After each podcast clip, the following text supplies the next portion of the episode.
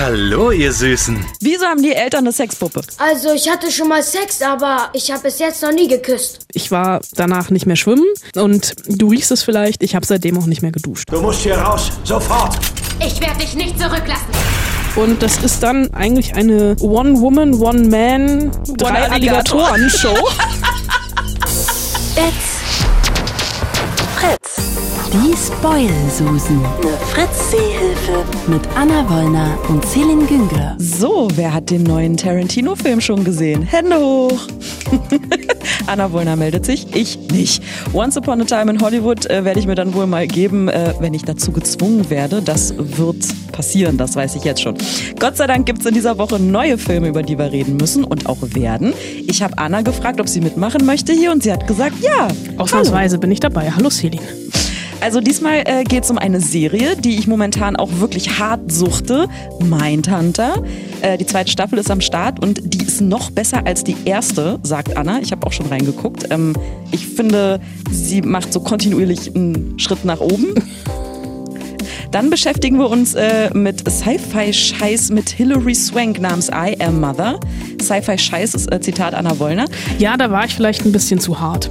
Außerdem geht's in meine zweite Heimat Florida. Da sind die Alligatoren los im Crawl. Ja, da willst du nicht mehr hin, nachdem du den Film gesehen hast. Und zum Schluss äh, erfahren wir auch noch, warum Anna Wollner von Julian Moore adoptiert werden möchte. Ich glaube, im Moment liegt das noch so ein bisschen nicht auf Gegenseitigkeit. So, und Anna Wollner hat mir was aufgeschrieben. Ich soll jetzt sagen, Good Boys ist die beste Komödie des Jahres. Ja, ich könnte jetzt ganz fies sein und sagen, damit ist alles über diesen Film gesagt, aber das werde ich natürlich nicht tun. Ähm, es ist tatsächlich ein Film, in dem ich reingegangen bin mit ganz niedrigen Erwartungen. Ich bin monatelang, möchte ich fast schon sagen, ähm, Cinestar an dem Poster vorbeigegangen, an dem Plakat, auf dem drei Jungen drauf sind, die so Teufelshörnchen haben. Und das Plakat ist rot. Und ich bin hängen geblieben, weil Jacob Tremblay mitspielt. Das ist der kleine Junge aus Raum oder auch aus Wunder. Der ist, glaube ich, mittlerweile boah, elf oder zwölf Jahre alt und äh, für mich einer der wenigen Kinderschauspieler, die wirklich auch Talent haben. Und dieser Film ist alles andere als kindertauglich. Es ist nämlich eine Komödie, die R-rated ist, die ähm, bei uns, ich hoffe mal, ab 16 sein wird. Also ich glaube, die Kinder haben das Drehbuch nie ganz im Zusammenhang gelesen, weil es ist schon sehr, sehr absurd, was hier alles passiert. Die Macher, die dahinter stecken, äh, sind unter anderem die von Bad Neighbors und äh, ja, da wird's dann schon wieder ein bisschen eklig. Sausage Party, weil diesen Film fand ich ja ganz schlimm.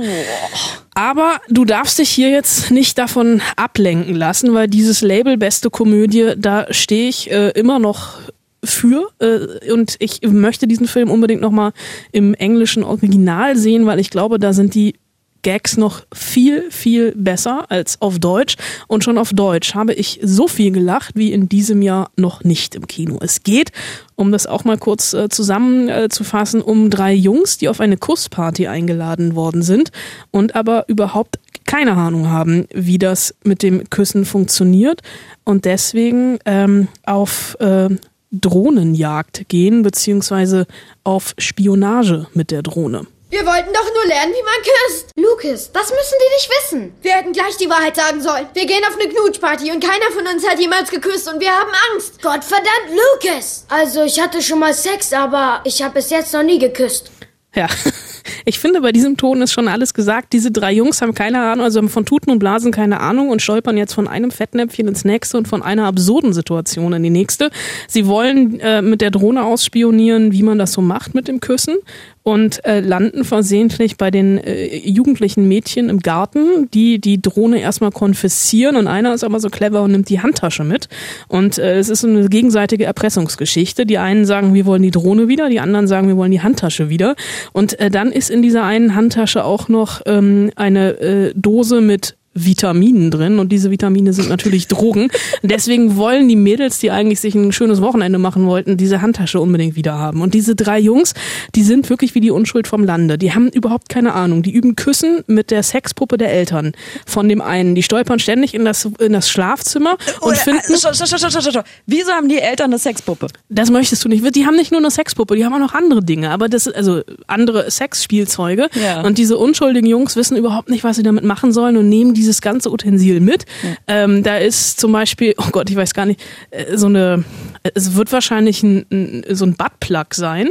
Das nehmen die noch als Knebelkette und wundern sich nur, warum das so nach Fäkalien riecht. Ja. Die nehmen einen Doppeldildo mit. Damit kann man nämlich großartig Türen zumachen. Also es ist wirklich, die haben überhaupt keine Ahnung von dem, was sie da tun, sind da aber wahnsinnig gut drin und deswegen gibt es großartige Dialoge, wie zum Beispiel auch diesen hier. Was machst du denn da? Ich werf die Drogen weg. Ich werde dieses Zeug einfach in den Fluss schmeißen. Dadurch wird das Wasser verseucht. Dann werfen wir sie eben in den Wald. Das ist eine Sexdroge. Was, wenn die ein Fuchs frisst und versucht, ein Eichhörnchen zu ficken? Er würde es töten. Und wie werden wir die Drogen dann los? Genauso wie man ein Baby los wird. Abtreibung? Adoption? Nein, wir deponieren sie vor der Feuerwache, wenn wir auf dem Weg zum Heu sind. Das ist eine echt gute Idee. Ja, wer kennt es nicht? Ausgesetzte Drogen vor der Feuerwache. Also von mir wirklich diese Komödie, die ist deftig, die ist derb, die setzt die Gags immer unter die Gürtellinie und ähm, lebt wirklich auch von dieser famosen Besetzung um die Jungs. Und ja, mich, haben, mich hat das alles so ein bisschen erinnert. Ähm, wie so eine R-Rated-Version von Stand By Me oder auch Ferris macht blau. Ich habe wirklich äh, Tränen gelacht und möchte diesen Film unbedingt nochmal sehen. Und vielleicht möchte ich auch diesen Film adoptieren, weil er mir so gut gefallen hat. Aber er ist nicht so räudig unter die Gürtellinie wie Sausage Party. Nee, er ist, er ist anders räudig unter die Gürtellinie. Er ist schon unter die Gürtellinie, aber dadurch, ähm, du hast ja bei diesen ähm, Highschool- oder College-Komödien, wo Jungs irgendwie Mädchen klar machen wollen oder auch also von den Machern äh, von Bad Neighbors, hast du immer diese Fallhöhe, dass das ja Leute in dem Alter sind, die sich eigentlich ihrem Alter entsprechend verhalten und Dinge tun, die ihrem Alter angemessen sind. Aber dadurch, dass du hier wirklich äh, Sechsklässler hast, bekommt das eine ganz andere Dimension, weil die Witze werden viel, viel subversiver, weil sie sind halt nicht platt. Es gibt zum Beispiel einen Moment, da sind die in, in so, jetzt schon lachen. sind die, in so, sind die äh, in so einem Verbindungshaus und wollen, äh, da sind dummerweise die Drogen gelandet und die wollen die zurückhaben und sprengen jetzt mehr oder weniger dieses Verbindungshaus und ähm, gehen da schon so rein mit, wir können doch nicht da anklopfen, die sehen doch, dass wir Sechsklässler sind, nur der eine, der dicke schwarze Junge, ist ein bisschen größer und sagt der, sagt einer aus diesem Verbindungshaus, zu dem ich kenne dich aus Wirtschaftswissenschaft. Also das ist halt irgendwie, das ist das Niveau dieser Komödie, man muss sich schon darauf einlassen, aber es ist so verdammt lustig, weil es halt wirklich, äh, vielleicht nicht jeder Gag passt, aber die meisten, die sitzen, sie sitzen unter der Gürtellinie, sie tun weh, aber diese Unschuld, die da reingebracht wird, durch eben diese, Sek äh, diese drei Jungs, die ähm, gerade mal gefühlt über die Theke im Späti gucken können, ist das, also äh, bei mir hat es wirklich äh, einen Nerv getroffen. Also, Good Boys, Anna Wollner sagt, die beste Komödie des Jahres so far. Ähm, und diese Jungs ähm, sind ja nun, also auch wenn sie es nicht wollen, aber sie bauen ja tatsächlich eine Scheiße nach der nächsten, quasi unfreiwillig. Ähm, und du hattest ja eine Hausaufgabe, so wie äh, jede Woche. Wir machen das zur guten alten Tradition, ähm, auch wenn wir in Folge drei noch nicht wirklich von Tradition sprechen Ja, können, aber wir machen das einfach. Ähm, Hausaufgabe war ja für dich, die drei besten Filme rauszukramen, in denen Kinder schuld an dem sind, was passiert. Ich bin sehr gespannt. Ja, ich bin auch gespannt. Ich habe mir tatsächlich ähm, äh, drei rausgesucht, äh, beziehungsweise einer wurde mir sogar von einem Hörer empfohlen. Deswegen klammer ich den jetzt mal so ein bisschen aus, Mhm. nämlich Sleepers mit Brad Pitt aus den 90ern. Uh. Also das, der ist wirklich, also da sind wir ganz ernst, ne? Aber Das richtig Ganz was anderes. Missbrauch im Gefängnis etc. Ja, aber äh, überhaupt erst ins Gefängnis gekommen wegen einem kleinen Jungenstreich und Stimmt. ähm, nicht unschuldig, aber äh, definitiv over the top verurteilt. Deswegen, also ähm, meine, äh, ich, ich bin da so ein bisschen nostalgisch geworden und habe drei, ähm, also einer ist gar nicht so alt, wobei er ist acht Jahre alt, insofern ist er doch schon wieder alt, aber der Rest ist tatsächlich noch älter, nämlich einmal habe ich äh, mir, äh, weil ich ihn gerne nochmal gucken würde, äh, Super 8 von J.J. Abrams der ähm, wunderbar harmoniert mit meinem zweiten Film in der Kategorie, nämlich Stand By Me, das Geheimnis eines Sommers, ein Klassiker aus den 80er Jahren. Ich glaube, das ist der Film, den ich schon am häufigsten in meinem Leben geguckt habe. Der, ich glaube, ich werde einfach jede, jede Woche in den Spoilsusen über diesen Film reden, bis ihr ihn alle gesehen habt, egal. Und äh, der dritte Film ist Kevin allein zu Hause. Ich habe mir ja auch Gedanken gemacht. ja. Ähm, habe mir auch äh, drei Filme überlegt, wo Kinder schuld sind. Ich habe tatsächlich auch Kevin allein zu Hause. Aber nur weil ich das, glaube ich, letzte Woche direkt gesagt Du habe. hattest es schon gespoilt. Du darfst nicht spoilen. Wir sind die Okay. Spoilsusen. Ich versuche mich zusammenzureißen. Dann dachte ich mir, das Omen.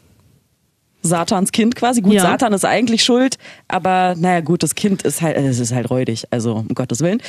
Und dann, ich habe lange überlegt, aber dann dachte ich, naja, komm, Der Exorzist? Du bist mir ein bisschen zu ernst an das Thema rangegangen. Ja, naja. Für mich haben Kinder in, sind Kinder in Horrorfilmen eigentlich haben tatsächlich einen besonderen Stellenwert. ja, äh, ich glaube, Horrorfilme mit Kindern sind auch die einzigen Horrorfilme, die ich gerne gucke. Okay. Apropos Horror. Florida hat eine Kategorie 5 Hurricane-Warnung herausgegeben. Alle Einwohner müssen die Gegend sofort verlassen. Schnappen Sie sich Ihre Angehörigen und brechen sie auf. Das ist Crawl. Äh, so heißt der neue Film im Kaliber von Meg. Äh, nur, dass es hier nicht so um riesige Urzeithaie geht, sondern um Alligatoren. Anna, ich möchte noch mehr über diese unfassbare Geschichte dieses Films hören. Bitte. Ja, unfassbar ist auch, glaube ich, ist dieser ganze Film. Als ich den Trailer vor ein paar Wochen gesehen habe, habe ich wirklich ja auch Tränen gelacht, weil ich dachte, das kann jetzt nicht deren Ernst sein. Wobei dieser Vergleich zu Mac, den ich ja selber ins Spiel gebracht habe, der hinkt so ein bisschen, weil bei Mac war das ja alles irgendwie so mit Forschungslabor und Jason Statham und unter der Unterwasser etc. Ähm, hier ist für mich so ein bisschen der Referenzfilm, ich weiß nicht, ob du dich an den erinnerst, äh, Shallows mit Blake Lively.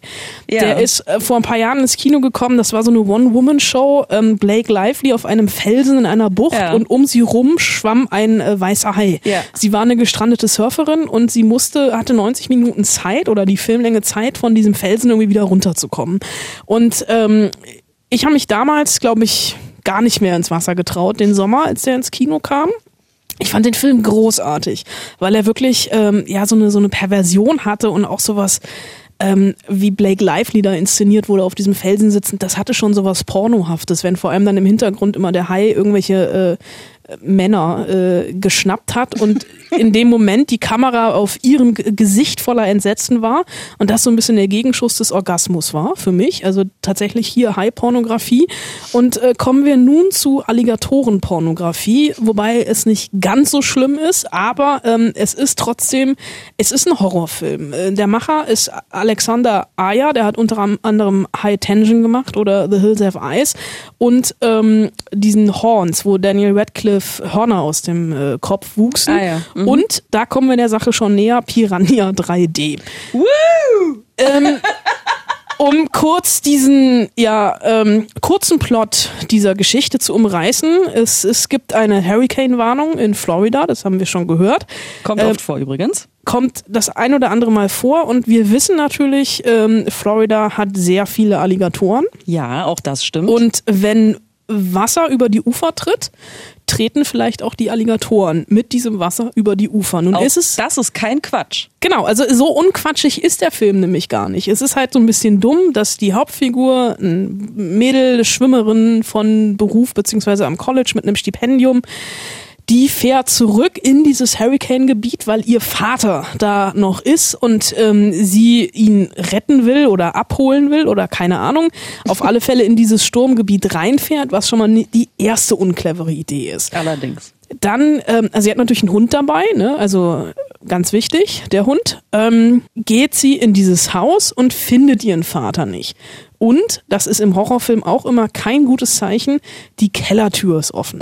Nun ist es aber jetzt kein Haus, wie wir das irgendwie kennen, ne? wo der Keller gemauert ist, sondern es ist halt so ein Holz. so eine amerikanische Leichtbauweise und Klar. der Keller ist ähm, einfach so ein Holzverschlag und das ganze Haus ist so auf Stelzen gebaut. Und es gibt ein Abflussrohr in diesem Keller. Und der Vater liegt in der hintersten Ecke dieses versifften, ranzigen, voller Rattenkot und toter Tierkadaver. Ähm, Keller-Sammelsurium ganz hinten in der Ecke und hat eine Bisswunde. Und diese Bisswunde kommt nicht von einer Ratte, sondern, du ahnst es, von einem Alligator. Denn die Viecher sind angelockt durch ähm, das Wasser, beziehungsweise diese menschlichen Gerüche, in diesen Keller rein. Und das ist dann eigentlich eine äh, One-Woman, One-Man, drei Alligator. Alligatoren-Show. äh, und die sind da ähm, die, die äh, zwei Drittel des Films über gefangen unter Wasser, also beziehungsweise das Wasser steigt, also Ja. weil es immer, immer weiter regnet und ähm, dieser Keller droht natürlich irgendwann zu, zu überfluten. Sie kommen aber nicht mehr zur Treppe, weil halt einfach diese Riesenviecher da sind und es kommt ja eins zum anderen. In weniger als einer Stunde ist hier alles geflutet. Gegen die Rohre schlagen, das verwirrt sie. Ich versuche sie abzulenken. Du schaffst das! Du musst hier raus, sofort! Ich werde dich nicht zurücklassen. Ja, da haben wir ihn kurz noch gehört, denn sie beißen natürlich auch gerne zu. Und äh, ich möchte an dieser Stelle nicht zu viel verraten. Wir sind ja mal in die Spoilsusen. Irgendwann sind sie aus dem Keller raus und sind im ersten Stock und das Wasser steigt. Und ähm, dann gibt es eine Szene, nach der man, also ich war danach nicht mehr schwimmen, nachdem ich den Film gesehen habe. Und du riechst es vielleicht, ich habe seitdem auch nicht mehr geduscht.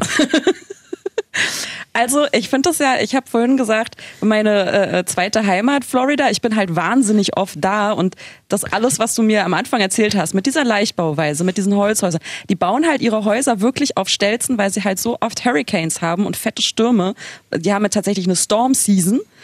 Ähm, die geht irgendwie im Juni los und geht bis November.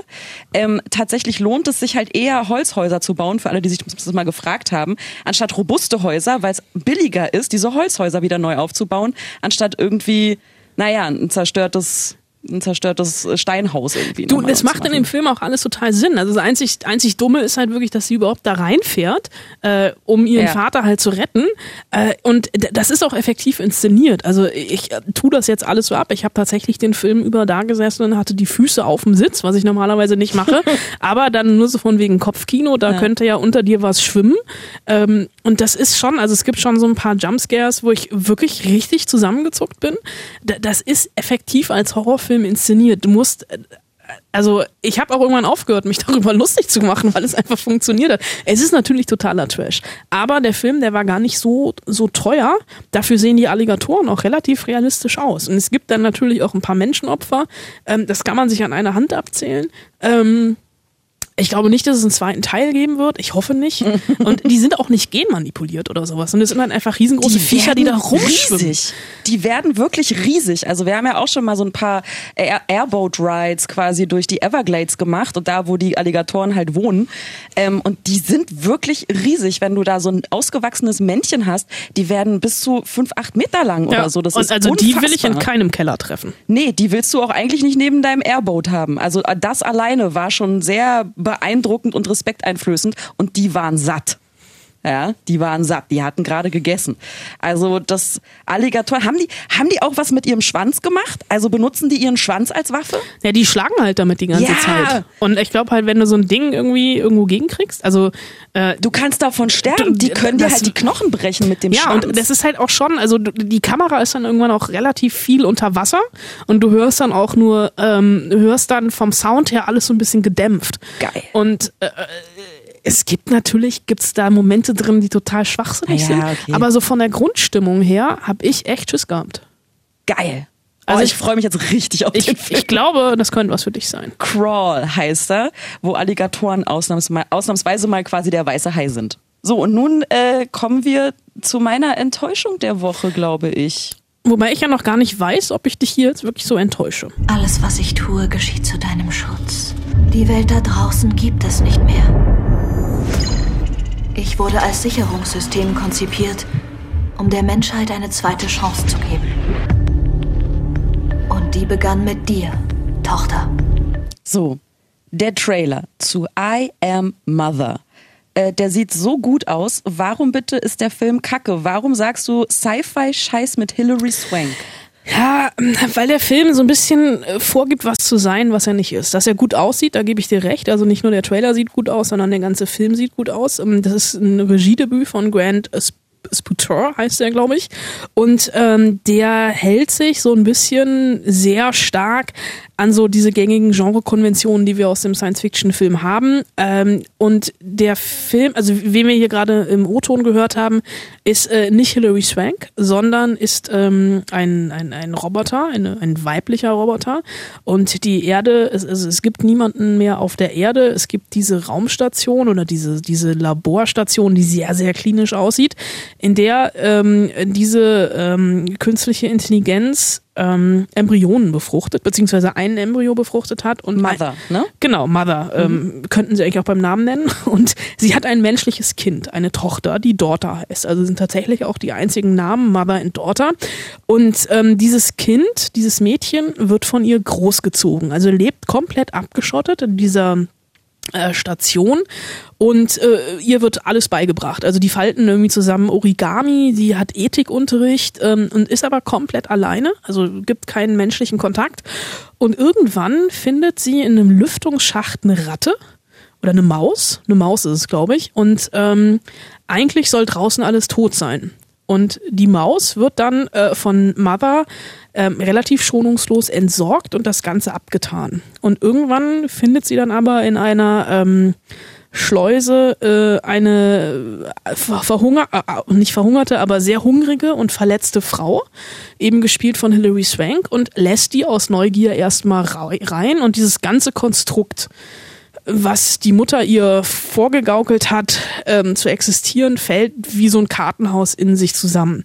Und dieser Film gibt halt irgendwie diesen, diesen, diesen philosophischen Unterbau vor, den er aber nicht hat, weil er irgendwie nach zwei Dritteln das Interesse daran verliert. Also es hätte total spannend sein können, so dieser um Umgang, auch dieser ethisch-moralische Umgang äh, Roboter äh, versus Mensch, beziehungsweise Eltern versus Kind. Also kann ein Roboter einen Menschen großziehen und andersrum sind äh, Roboter äh, fehlerfrei. Wie, was passiert, wenn ein Roboter bereit ist, einen Menschen zu verletzen, etc.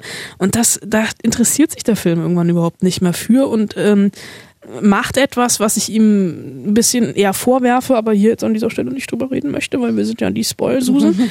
Ähm, und da, ab dem Moment hat er mich eigentlich na, verloren. Also er sieht schon geil aus, aber er hat mich nicht gepackt.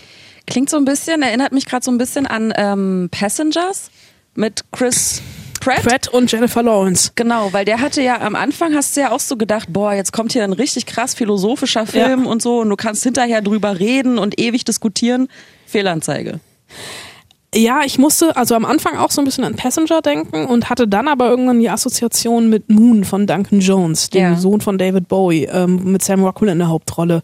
Aber da geht Moon ist für mich viel, viel konsequenter und erzählt das, was er anfängt zu erzählen, bis zum Ende. Und das macht I Am Mother eben nicht. Also der, der lief in Sundance, hatte der, glaube ich, dieses oder letztes Jahr Weltpremiere und wurde total gehypt. Und ich bin da auch mit großer Vorfreude rein und relativ enttäuscht wieder raus. Also ist es jetzt eine Empfehlung von dir oder soll ich ihn mir lieber nicht angucken? Nee, um ehrlich zu sein, ist es, so gerne ich ihn empfohlen hätte, empfehle ich ihn an dieser Stelle nicht. Hm. Na gut, absolut gar nicht Sci-Fi und so Future ist äh, die Serie Mindhunter. Da geht's eher äh, um die Vergangenheit und in die Vergangenheit, nämlich um die Vergangenheit des FBI, ähm, wo es damals zumindest sowas wie Profiling noch nicht gab, wo der Begriff Serienmörder auch noch keiner war und wo so ein kleines Team äh, der FBI Verhaltensforschung neue Verhörstrategien entwickelt, um Psychokillern auf die Spur zu kommen im Prinzip. Ja, Mein Tante finde ich ist eine Serie, die bei uns komplett untergegangen ist. Vor zwei oder drei Jahren, als sie rauskam, ist von David Fincher, der Typ, der auch House of Cards gemacht hat, was ja ursprünglich auch eine Netflix-Eigenproduktion war oder die erste Netflix-Eigenproduktion, ja. die Netflix ähm, den auf dem Streaming-Markt so vorangebracht hat. Und ähm, David Fincher ist ja äh, stark verknüpft mit dem äh, Genre des, äh, nicht mit dem Genre, aber mit der, mit der Faszination des Serienkillers.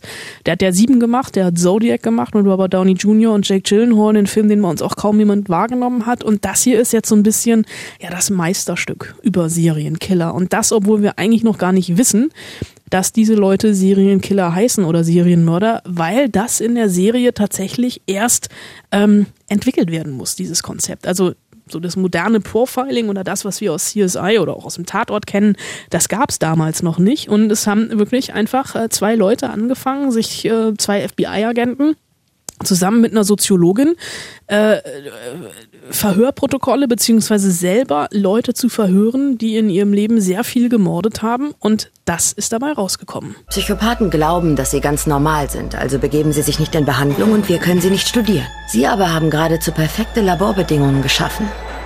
Hallo, ihr Süßen. Und das macht es so unglaublich spannend. Das birgt eine Menge Potenzial. Es gibt keine Vorlage, wie man mit diesen Leuten redet. Wenn das funktionieren soll, müssen wir mit mehr Versuchspersonen reden. Mehr! Wenn man Trüffel will, muss man mit den Schweinen im Dreck wühlen. Ja, was für eine Lebensweisheit, wenn man mit Trüffel will, muss man mit den Schweinen im Dreck wühlen und genau das machen die Ermittler auch. Und was ich so unglaublich spannend fand, sowohl bei der ersten Staffel als auch jetzt bei der zweiten, ist, ähm, dass diese Serie komplett ohne sichtbare Gewalt auskommt.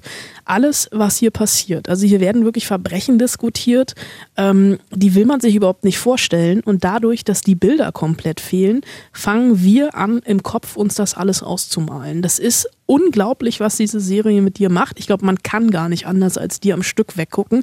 Ähm, und das ist, das war in der ersten Staffel ganz extrem und ist jetzt in der zweiten eigentlich ähm, ja noch nicht und nicht unbedingt extremer, aber wird genauso fortgeführt. Ich bin fast durch mit der zweiten Staffel. Mir fehlt noch eine Folge. Und das ist ähm, schon dieser, also dieser Spannungsbogen. Die Serie ist total unaufgeregt. Sie erzählt einfach und wir ver verfolgen einfach diese beiden Ermittler, ähm, Holden Ford und ähm, Bill Trench. Bill Trench. Und im, im, in, in der ersten Staffel stand Holden Ford so ein bisschen im Mittelpunkt. Jetzt in der zweiten geht's in relativ viel um, um Bill Trench, der auch noch äh, eine private Baustelle hat, in der es auch wirklich ans Eingemachte geht. Und ähm, es ist ja wirklich, also die bestialischsten Sachen werden einfach nicht gezeigt und ähm, du hast ab und zu mal irgendwie so ein Tatortfoto, was ja. du siehst. Aber das war's. Ja. Und in der ersten Staffel fand ich das so extrem.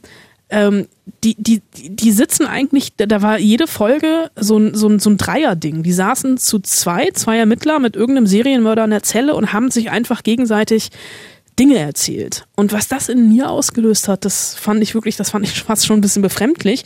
Und ähm, hier in der zweiten Staffel geht's auch äh, ja konkret um vier Fälle, die auch alle was Wahres haben. Also das basiert auf einem Sachbuch. Ähm, und hier geht's um die Atlanta Childhood Murders. Die, ähm, das sind Anfang der 80er Jahre knapp 30 schwarze Kinder in Atlanta verschwunden und umgebracht worden. Äh, also ein Mord, den die aufklären. Es geht um den BTK-Killer. Äh, das BTK ist eine Abkürzung für Bind, Torture und Kill, also fesseln, foltern, töten. Und ähm, also ein wunderbarer Link zur letzten Spoilsusen-Folge. Es geht in Ansätzen auch um Charles Manson, der ja auch gerade durch deinen neuen Lieblingsfilm Once Upon a Time in Hollywood geistert. ähm, aber es geht eben gar nicht um die Taten, sondern wirklich um die Interviews mit diesen Tätern und diese Psychologie des Mordens und die Psychologie der Ermittler, wie die das hier auch wieder schaffen. Das ist ganz, ganz brillante Erzählkunst.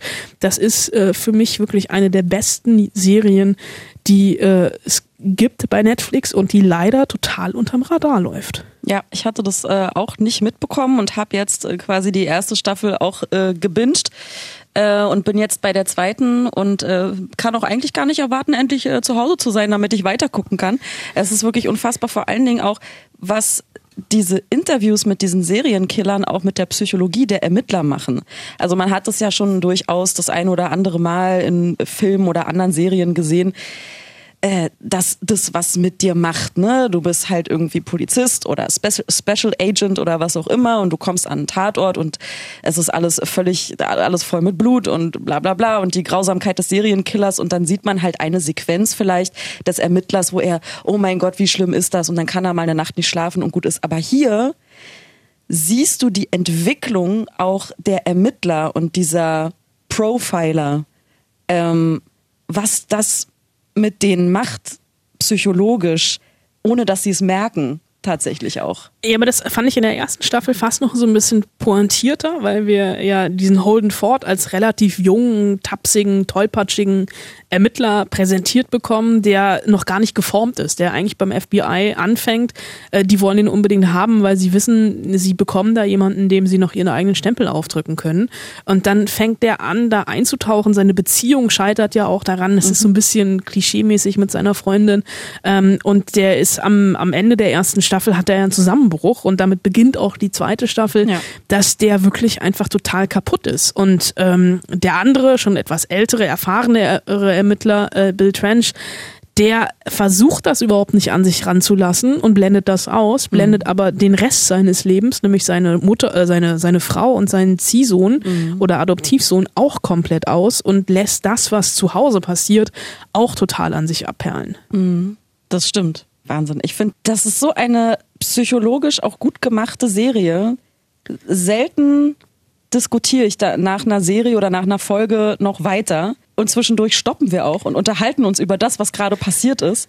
Äh, übrigens auch ganz interessant, so in Sachen Führungskräfte. Ja, also, ich, also dieses, dieses, dieses Gesellschaftsbild, was David Fincher hier zeichnet, Ja. zusammen mit seinen Autoren. Also wirklich diese Hierarchien, dieses 70er Jahres-Setting. Das hatten wir ja in der Vergangenheit auch bei Mad Men oder bei The Deuce, dieser ähm, HBO-Serie, die am Times Square in Manhattan spielt, zur gleichen Zeit, die ein vollkommen anderes Gesellschaftsbild Bild zeichnet. Und hier ist es wirklich, also das ist ja fast schon Tristesse und Langeweile pur. Die sitzen im Flugzeug und rauchen, die fliegen irgendwo hin, also zu diesen Fällen, dann sitzen sie äh, ihren, äh, sitzen sie den Tätern im Gefängnis gegenüber oder sie sind im Büro äh, am Anfang in der ersten Staffel irgendwo unterirdisch in, einem, in, in einer gefühlten Abstellkammer, wo sie äh, ihre Aktenordner haben und das, äh, das ist deren Leben, das ist Alltag. Das Einzige, was mir in der zweiten Staffel tierisch auf die Nerven ging, dass ständig ein Telefon klingelt. Also du hast so ein Aber weißt du was? Das geht nicht nur um dieses Telefon.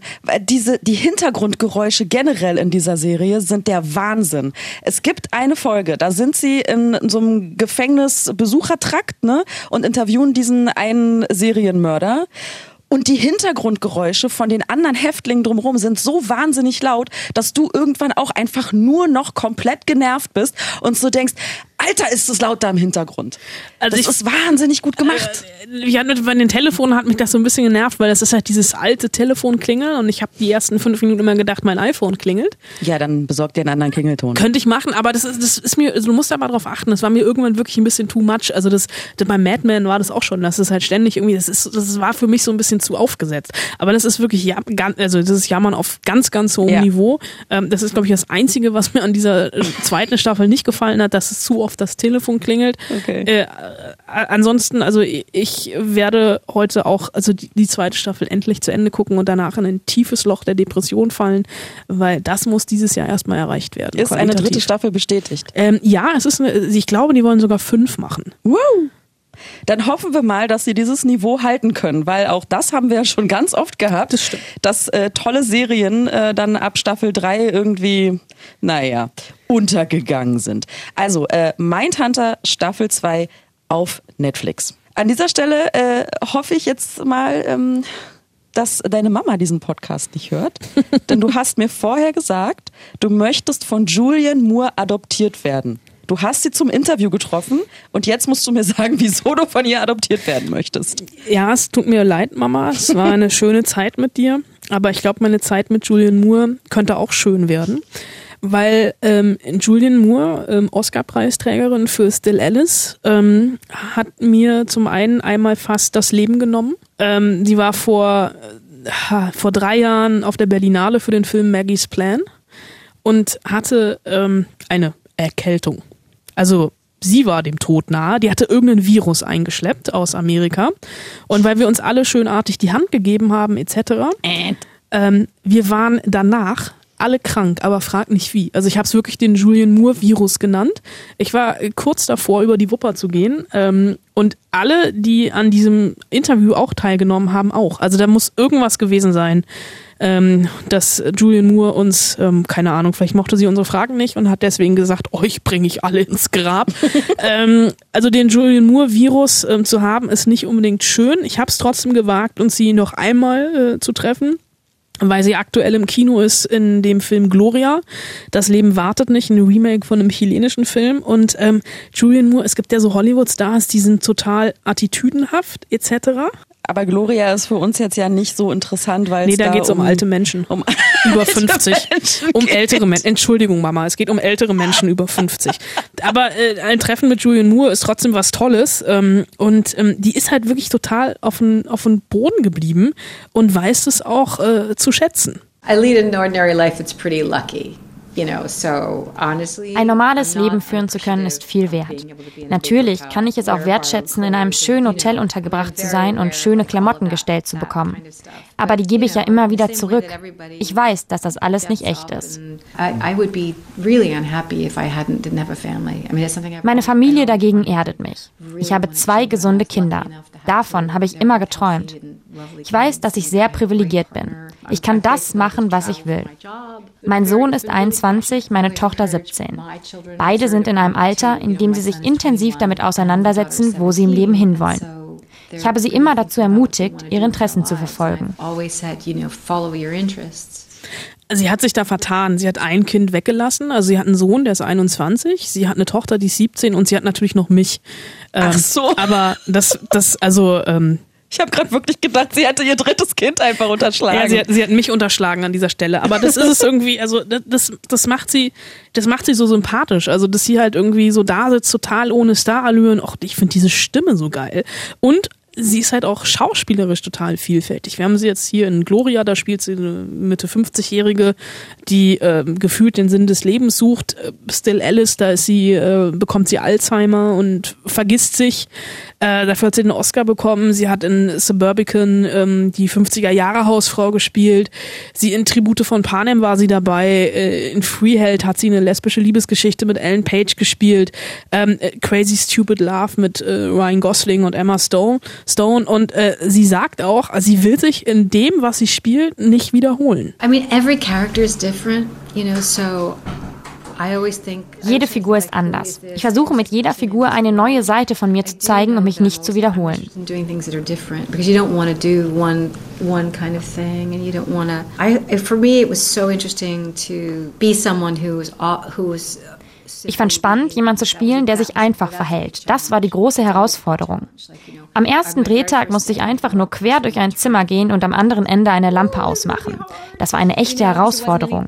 Woher soll ich wissen, dass es überzeugend ist? like how do I how do I know that it's enough Ja, das ist auch große Schauspielkunst, einfach durch einen Raum zu gehen und eine Lampe auszumachen und dabei gut und überzeugend rüberzukommen. Aber Julian Moore, sie kann's einfach. Ich versuche mir gerade vorzustellen, dass das schwer ist. Aber vermutlich ist das so, wenn Kameras auf einen gerichtet sind, nicht affektiert zu laufen, nicht irgendwie ironisch zu laufen, sondern ganz normal zu laufen. Aber es klingt schon komisch im ersten Moment, wenn man so hört, ja, dann musste ich halt eine Lampe ausmachen und durch den Raum laufen. Und das war schon eine riesen Herausforderung. Klingt jetzt erstmal merkwürdig. Klingt merkwürdig, ist aber nicht merkwürdig. Also ich glaube, das ist, das, das darf man echt nicht unterschätzen. Also es ist als Schauspieler einfach ein, ein, ein, ein Flur oder einen Gang entlang zu laufen und dabei auszusehen, dass man normal läuft und nicht darüber nachdenkt, oh, ich bin ein Schauspieler, ich muss möglichst realistisch fünf Schritte machen, ein Fuß links, rechts, links, rechts und dann auch noch irgendwie so rüberzukommen, als wäre sei es das Normalste der Welt. Also okay, ist jetzt vielleicht das mit der Lampe und der Schauspielkunst äh, gibt es vielleicht auch noch größere Herausforderungen und Julian Moore hat definitiv keinen Oscar dafür bekommen, eine Lampe auszumachen. Dann geht ihr Spiel schon noch ein bisschen tiefer, aber ich finde das schon ähm, beeindruckend und es ist für mich auch eine total beeindruckende Frau. Okay, also Julian Moore, vielleicht deine Mutter in Spee. Entschuldigung, Mama. Auf jeden Fall eine sehr beeindruckende Frau ähm, und diesmal auch nicht krank. Äh, Wir freuen uns auf ein Wiedersehen. Also ich freue mich für dich, wenn du sie mal wieder siehst. Äh, hoffentlich dann auch wieder gesund. Ich Wird ho- schon. ja. Ich drücke die Ich- Daumen. danke. Das wird schon. Ähm, wir sind schon wieder fast am Ende dieses Podcasts. Ähm, hier ein kleiner Ausblick auf nächste Woche, denn da äh, freuen wir uns auf Luis Hofmann. Nicht Hoffmann. Louis Hofmann. Hofmann. Hauptdarsteller kennen wir unter anderem als äh, Jonas aus Dark. Ja, diese tolle Serie. Ich weiß, viele finden die toll. Ich fand die stinkend langweilig. Aber das ist nur meine bescheidene Meinung. Luis Hofmann hast du auch getroffen. Äh, der, den haben wir also dann im Interview.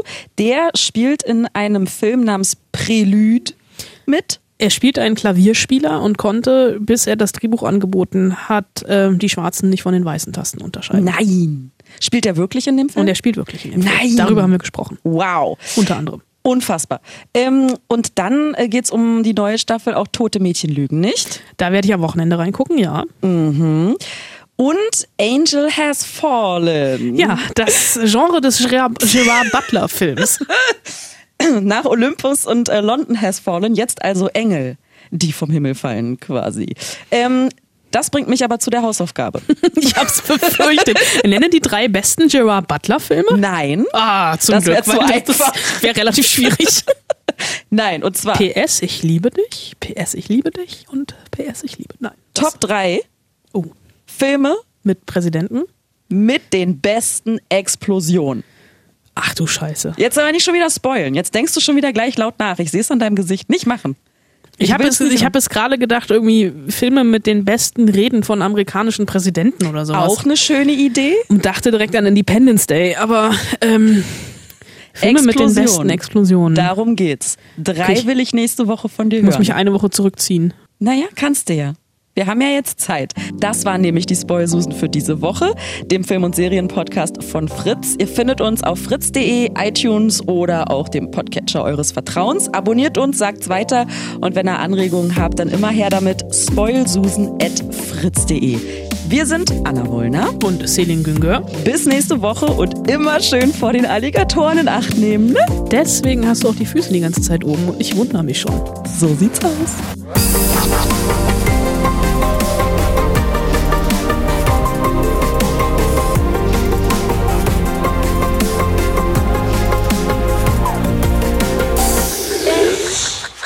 minutes.